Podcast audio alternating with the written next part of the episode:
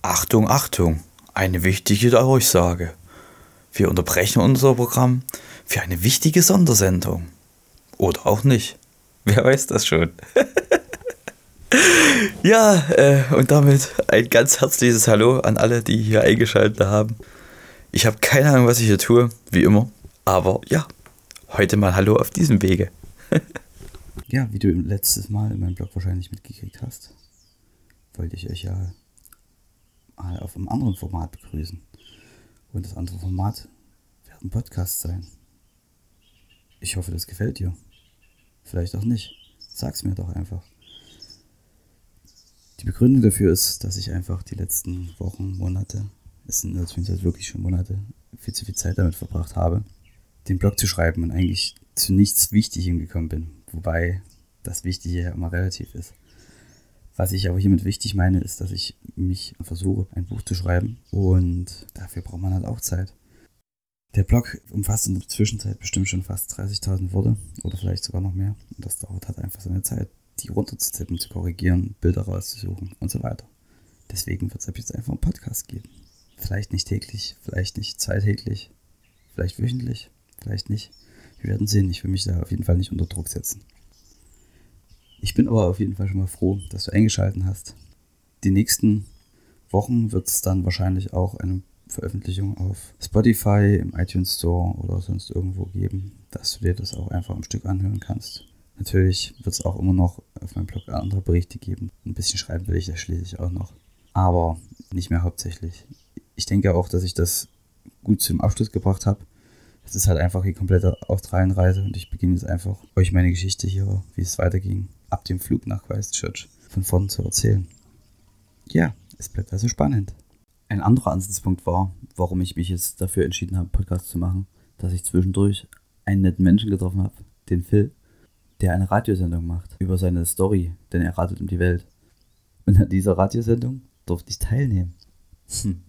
Ja, und wir haben ein schönes Interview geführt über was ich mache, warum ich es mache, was ich mir erhoffe.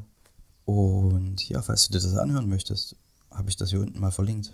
Falls du es natürlich noch nicht gehört hast war eine lustige Geschichte. Wir haben zusammen gekocht und dann was Nettes gegessen. Dazu gab es noch ein Bierchen, wie das Leben sein sollte.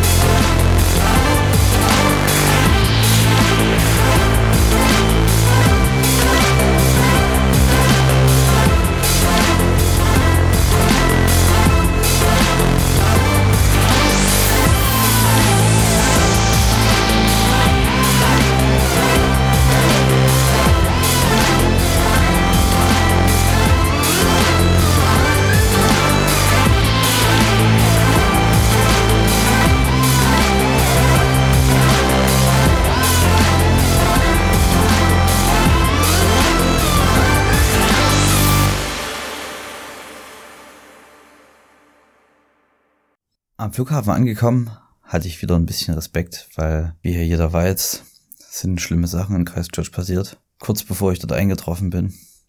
Also um genau zu sein, zwei Tage vorher. Es war, ja, wie du sicherlich gehört hast, das Massaker, wo dieser verrückte Mensch einfach mal wahllos auf Leute geschossen hat, weil sie muslimisch aussahen in einer Moschee und dann auch noch auf seinem Weg durch die Stadt. Katastrophal, aber darauf werde ich später nochmal eingehen. Ähm, ja, deswegen hatte ich am Flughafen mit verstärkten Sicherheitsmaßnahmen gerechnet. Deswegen hatte ich mich eigentlich auch schon darauf eingestellt, dass ich ein bisschen länger brauchen werde. Und ob es überhaupt noch so leicht ist, reinzukommen, war mir an diesem Moment auch nicht klar. Es war wahrscheinlich auch den anderen nicht klar. Ja, aber am Flughafen angekommen war wirklich nicht ein Sicherheitsbeamter mehr zu sehen. Ich habe keinen mit MGs gesehen und auch niemanden, der jetzt nach verdächtigen Ausschau gehalten hat oder sonst irgendwas. Es wurde einfach versucht, das Beste draus zu machen und nicht einfach in blinden Aktionismus zu verfallen, wie was bei uns so gerne tut. Ja, wenn man sich nach irgendeinem Anschlag dann plötzlich alles voller Polizisten stellt, wird sich daran auch nichts ändern. Die sind ein bisschen zu spät, würde ich sagen. Es war ungefähr 23, 23.30 Uhr. Und das Einzige, was ich bei der Einreise zeigen musste, waren meine Schuhe, da nicht vielleicht ein bisschen Erde dran ist. Ja, und dann bin ich raus aus dem Flughafen und habe das erste Mal neuseeländische Luft schnuppern können. Und es war kalt. Also im Verhältnis zu Australien wirklich, wirklich kalt. Von dort aus war es dann nicht mehr zu meinem Hotel, was ich schon vorher gebucht hatte. Also Hotel. Hostel besser gesagt. Das lag direkt am Flughafen und ich konnte auch direkt hinlaufen. Dort ging es hin. Zu Fuß. Hat nicht lange gedauert. Vielleicht zehn Minuten oder so. Vielleicht nicht mehr. Vorbei am Spitfire Square. Das fand ich immer oder generell so lustig, was für Namen hier die Plätze haben. Es gibt halt hier nichts, was alt ist, so wie in Europa oder in Deutschland oder sonst irgendwo wo es Geschichte gibt. Ähm, hier heißen einfach Straße und Plätze nach irgendwelchen komischen Flugzeugen. Weil dort auch ein Flugzeug steht. Wahrscheinlich sind die dort auch mal gestartet, vielleicht auch nicht. Ich weiß es auf jeden Fall nicht. Das Hostel war eigentlich echt sehr schön und sauber und auch nicht zu sehr überbelegt. Ich habe mich dann direkt ins Bett geschmissen, weil ich das erstmal wieder verarbeiten musste. Hey, ich war plötzlich in dem Land, wo ich schon die ganze Zeit hin wollte. Ich hatte überhaupt keine Ahnung, was ich am nächsten Tag machen sollte, was ich überhaupt machen sollte, wie es überhaupt weitergehen sollte. Aber ich war erstmal da. Darum kann man ja erstmal schlafen gehen. Was kann man sonst Besseres machen? Am nächsten Morgen stand ich dann quietscht vergnügt auf. Das war ja schließlich mein erster Tag in Neuseeland. Mit was sollte ich denn beginnen?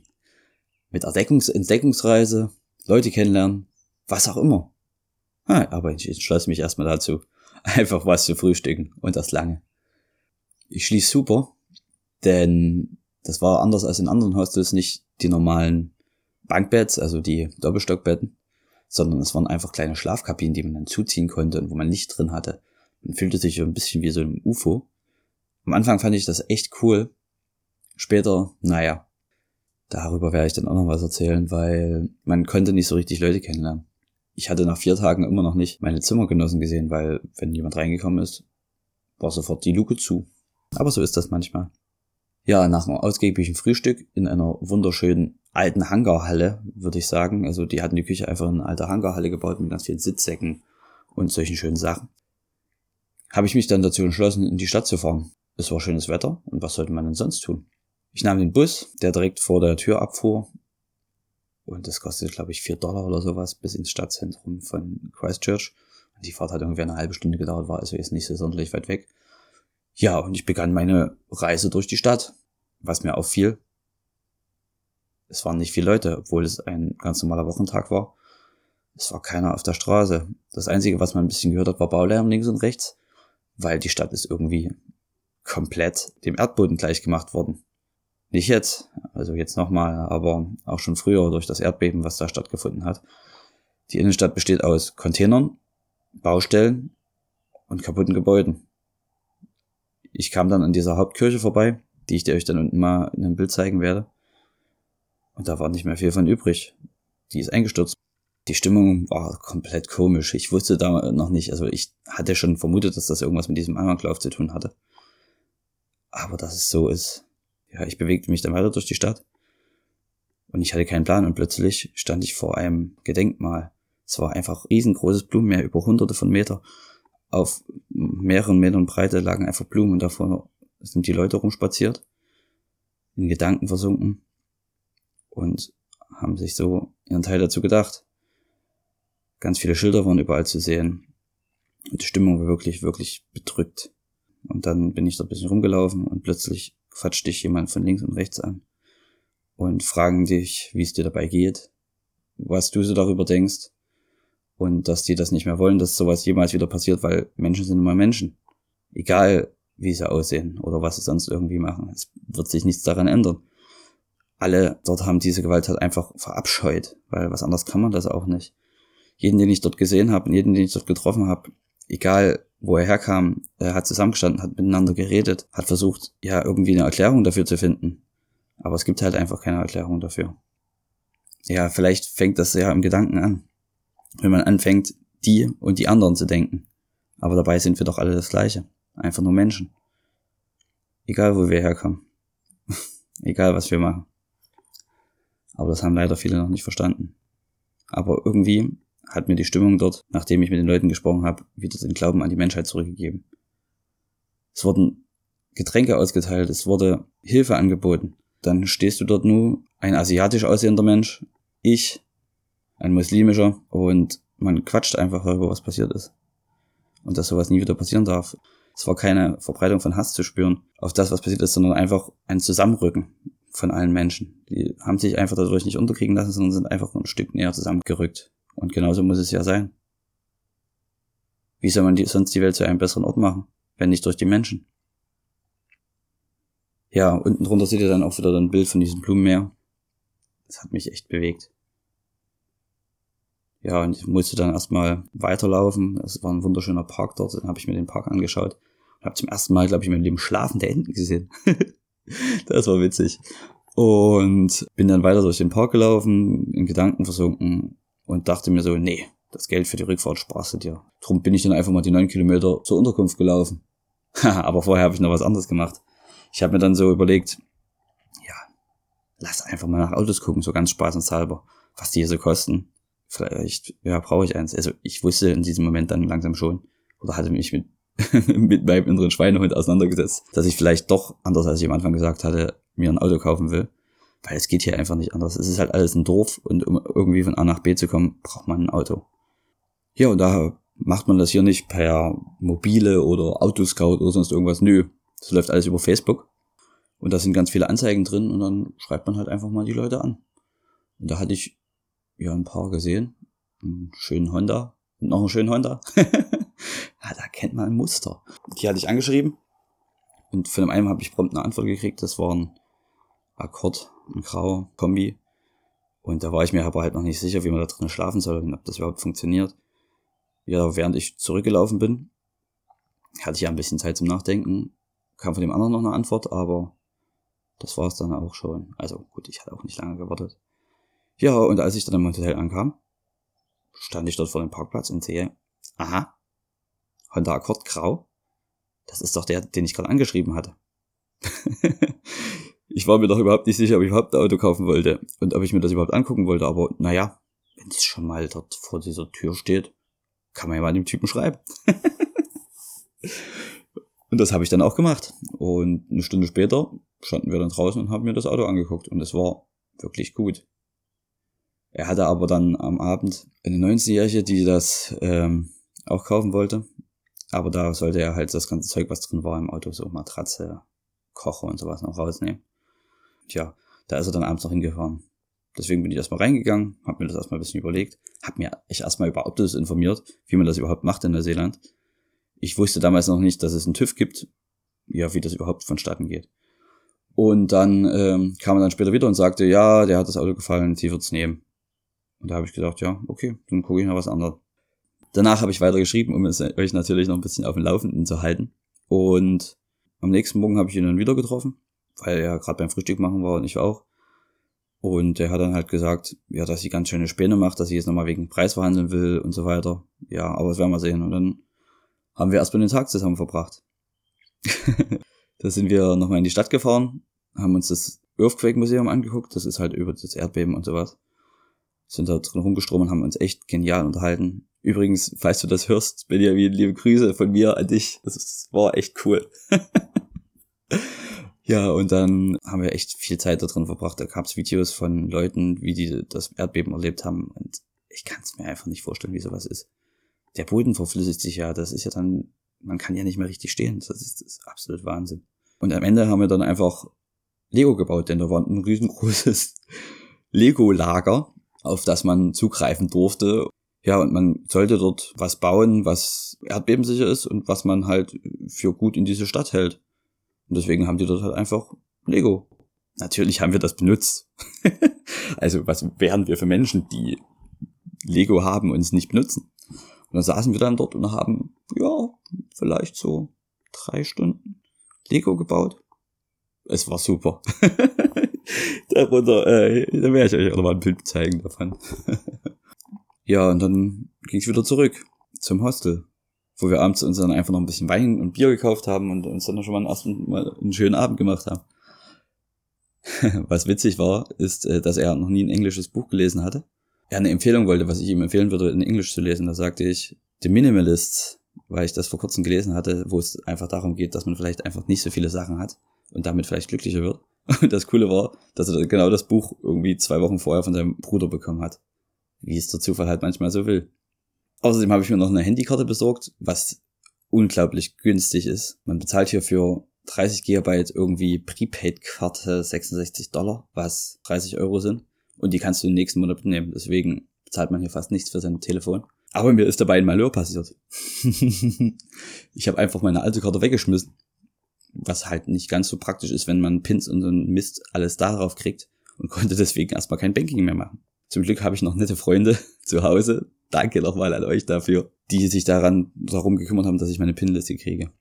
Abends haben wir dann noch ein australisches Pärchen getroffen, mit dem wir dann noch ein bisschen was getrunken hatten. Die waren super witzig. Und eine Chinesin, welche zum ersten Mal, also ja, ich kann mich immer nicht zurückhalten, äh, wenn ich chinesische Staatsbürger treffe oder irgendwelche Staatsbürger, von denen ich was wissen will über ihr Land, äh, einfach noch ein bisschen nachzuhaken über Politik, wie es dort abläuft, was es zum Beispiel mit dieser Einkindgeschichte auf sich hat, wie sich das in den Grundsätzen verankert hat sie war die erste, die ich traf, die darüber sprechen konnte, wollte und ich auch mit ihr durfte. Ja, und dann gab es ein bisschen Weinchen und wir haben uns über chinesische Politik unterhalten. Es ist super krass. Die chinesische Regierung hat ja jetzt diese Ein-Kind-Politik ein bisschen aufgeweicht und es ist so in den Köpfen von den Menschen verankert, dass viele trotzdem nur noch ein Kind haben.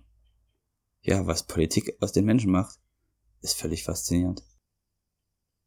Am nächsten Morgen traf ich mich natürlich gleich wieder mit Benjamin der jetzt wirklich in der Zwischenzeit richtig die Schnauze voll hatte, von wegen Auto kaufen, Auto verkaufen, weil die Gutste dann noch so viele tausend Fragen gestellt hat wieder und noch weiter rumdiskutiert hat, bis er gesagt hat, naja, scheißegal. Paul, du kannst das Auto nehmen. Und dann habe ich gesagt, ja, wir brauchen hier nicht verhandeln, ich nehme die Karre sofort, ich weiß, wie gut das Auto ist.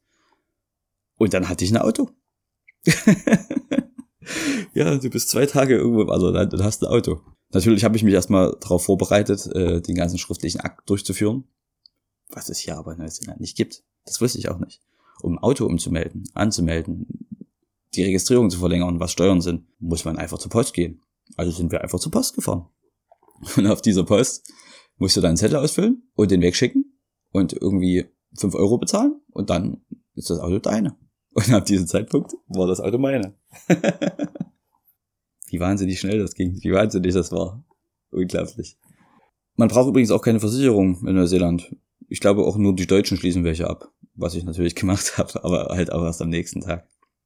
Wir sind dann noch ein bisschen durch die Gegend marschiert, haben noch ein bisschen was getrunken, haben Straßenmusikanten applaudiert und zugehört und sind nochmal zum Blumenmeer gegangen und haben uns darüber unterhalten, dass er an diesem Tag, wo das passiert ist, in der Stadt war und auch ein bisschen muslimisch aussieht und ihn hätte es genauso treffen können. Das ist so der Wahnsinn.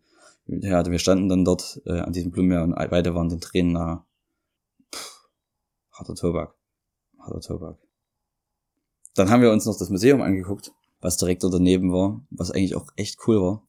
Es gab ein bisschen was über die Antarktis zu sehen und ein paar coole Räume. Unten waren natürlich wieder ganz viele ausgestopfte Tiere, was ich abgrundtief hasse, aber so ist das halt manchmal.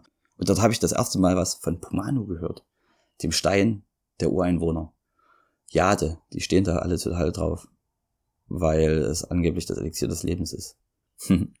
Witzig. Leider war das auch schon der letzte Tag mit ihm, denn am nächsten Früh soll er seinen Flieger gehen. Ich habe ganz viele Tage einfach nur mit Menschen verbracht, die am nächsten Tag schon wieder weggeflogen sind. Ich wusste das zu diesem Zeitpunkt nicht, dass es einfach ein Durchgangshostel war, äh, wo alle Leute nur zum Flughafen gehen und dann wieder verschwinden. Aber ja, ist auch mal gut. Da hast du halt ganz viel zu erklären, ganz oft. Aber so ist das manchmal. An diesem Abend traf, trafen wir noch zwei Deutsche. Einer davon aus Dresden. Das haben wir herausgefunden, äh, dadurch, dass ich zwischenzeitlich mal Englisch geredet hatte. Und sie instant gefragt, sag mal, du kommst doch irgendwie aus Ostdeutschland. Und ich sage, hä? Ja, woher weißt du das? Und sie sagte, das hört man an dem Dialekt. Ähm, okay. Ich habe aber doch nur Englisch gesprochen. Und sie sagte dann, ja, selbst da hast du den. So kann man halt auch in einer anderen Sprache hören, wo man herkommt. Ich hätte nie gedacht, dass ich so stark wechsle in meinem Englisch. Aber wahrscheinlich stimmt das schon. Denn viele vermuten von mir, dass ich Franzose bin und kein Deutscher. Weil mein Englisch so anders klingt als von allen anderen. Faszinierend. Hätte ich auch noch nie drüber nachgedacht. Und am nächsten Morgen war Benjamin dann weg und ich wieder alleine. Aber hatte natürlich ein Auto. dann beschloss ich einfach meinen Aufenthalt in dem Hostel nochmal zwei Wochen zu verlängern, denn ich musste noch eine IRD-Nummer, das ist die Steuernummer, beantragen und ein Konto eröffnen und das darf man in Neuseeland nicht arbeiten. Was ich dann auch versucht habe, aber es war gar nicht so leicht, einen Termin zu kriegen. Ich dann irgendwie zwei Tage später einen Termin. Ja, und dann hatte ich dann auch noch ein Bankkonto. Es ging auch schneller als gedacht. Und dann kam irgendwann die IRD-Nummer einfach per SMS. Und dann war ich fertig. Zwischendrin ist aber noch wirklich Witziges passiert. Also das muss ich auch nochmal zum Besten geben. Ja, ich glaube, am dritten Tag, wo ich dort war, stand ich draußen äh, und habe einfach mal ein bisschen mit meinem Auto hantiert, dadurch, dass ich noch ein bisschen Zeug eingekauft hatte, was man so braucht, ein Tisch, ein bisschen was zu essen, noch eine Box, äh, um das Zeug zu transportieren. Kam ein Typ draußen vorbei, der stand neben mir und fragte, ja, willst du das Zeug haben? Was ich hier in der Hand habe, er hat einen Schlafsack in der Hand und noch ein bisschen anderes gedönt. Und ich sagte, ja klar, also ja, bevor du es wegschmeißt. Er war ein Kanadier und er sagte mir dann, dass er am nächsten Früh fliegen muss, aber auch noch sein Auto noch nicht losgekriegt hat bis jetzt. Und da habe ich noch mal ein bisschen mit ihm gequatscht und sagte, ja, da musst du dir mal ein bisschen Mühe geben und was willst du mit dem Auto machen? Und er sagte, ja, hm, weiß ich auch nicht. Eigentlich ist mir das auch völlig egal. Ich habe das für zweieinhalbtausend Dollar gekauft, bin dann halt hierher gefahren und ja, das ist es das auch wert gewesen. Ich hätte das Geld sonst auch ausgegeben, hätte ich ein Auto gemietet. Und dann sagte ich, okay, ja, äh, wenn du dann irgendwie abgeholt werden willst, wenn du es verkauft hast, ja, ich hol dich, überhaupt kein Thema. So läuft das hier übrigens. Man tut den anderen Leuten einfach einen Gefallen. Einfach weil es geht. Warum auch nicht? Man hat ja Urlaub. Oder man nimmt sich halt einfach die Zeit. Und außerdem kann man ja auch ein bisschen was für sein Karma tun, oder nicht? ja, jedenfalls kam er dann irgendwann später wieder. Ich habe wieder geschrieben den ganzen Tag. Dann hat er äh, gesagt, ja, das hat, dass er sein Auto immer noch nicht losgekriegt hat, aber es ist auch egal ist und wir erstmal was zu essen kochen. Ja, und da habe ich mich ganz lange mit ihm unterhalten. Er hatte echt eine scheiß Vergangenheit. Er hat halt auch ganz viel gearbeitet sein Bruder und sein Vater sind irgendwie fast gestorben und wahnsinnig, was man hier so für Geschichten von den Menschen hört und wie die halt auch so ihr Geld verdienen. Dann war es plötzlich 23 Uhr und dann musste er seine Sachen packen, sein Flieger ging am nächsten Früh und er hatte natürlich das Auto noch. Und ich sagte, was machst du jetzt mit dem Auto? Und er sagte, naja, pff, weiß ich auch nicht. Willst du es haben? Und ich sagte, naja, nee, ich hab ein Auto. Was will ich mit dem zweiten? Ja, ähm, hm, weiß ich auch nicht. Jetzt habe ich erstmal einer Freundin geschrieben, Evi, hallo an dich, dass, äh, ob die vielleicht ein Auto braucht. Und sie sagt, naja, pff, weiß ich auch nicht so richtig. Vielleicht.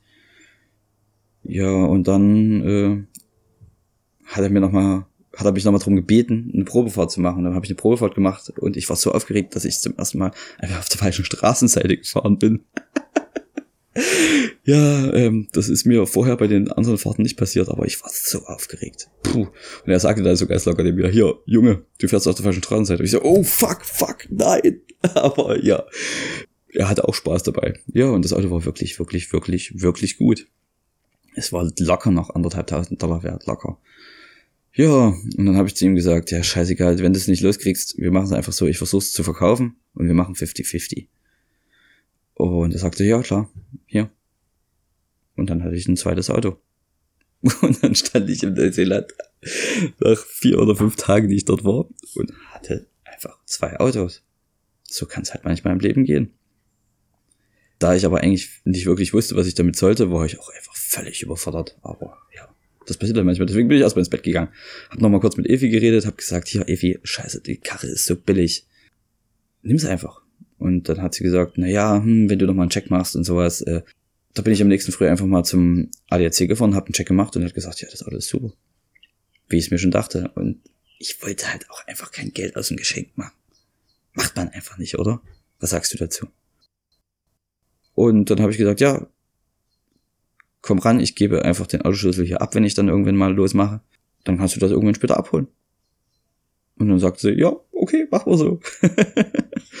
und ich glaube, bis jetzt hat sie immer noch nichts für das Auto bezahlt. Also, ja, fährt sie immer noch mit einem umsonsten Auto durch die Gegend. Wie das Leben manchmal so spielt. Ja. ich denke, das reicht doch erstmal fürs Erste, oder? Was denkst du? Ich habe mir echt versucht, ein bisschen Mühe zu geben, aber der erste Podcast ist halt wirklich schlecht. Das wirst du hören. Die Musik am Anfang.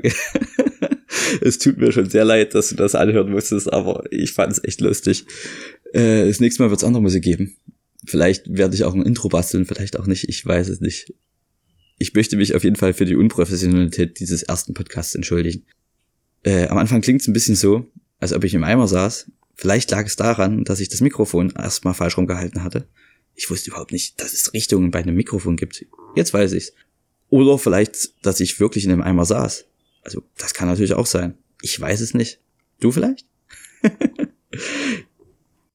Gib mir bitte ein Feedback. Sag mir, ob ich das weiter so machen soll. Ob du vielleicht lieber was lesen willst. Ob dir das gefällt. Was ich vielleicht verbessern könnte. Oder was ich verbessern muss. Ob ich gut zu verstehen bin. Ob ich vielleicht einfach wirklich nur Scheiße erzähle. das musst du beurteilen und ich wäre echt froh, wenn du es mir in die Kommentare schreibst, mir eine WhatsApp schicken würdest. Eine Brieftaube von Deutschland aus losschickst, die natürlich dann ein bisschen Probleme hat auf der großen Meerüberquerung. Oder vielleicht bastelst du dir ein winziges Katapult, schlägst da einen Stein drauf und wickelst darin deine Nachricht ein und versuchst sie hier rüber zu schießen. Das wäre natürlich auch eine sehr coole Geschichte. Ich würde mich auf jeden Fall über jedes Feedback freuen. Danke dir fürs Zuhören. Und danke dir generell, dass du mich hier begleitest und unterstützt. Liebe Grüße, Paul Goes Worldwide.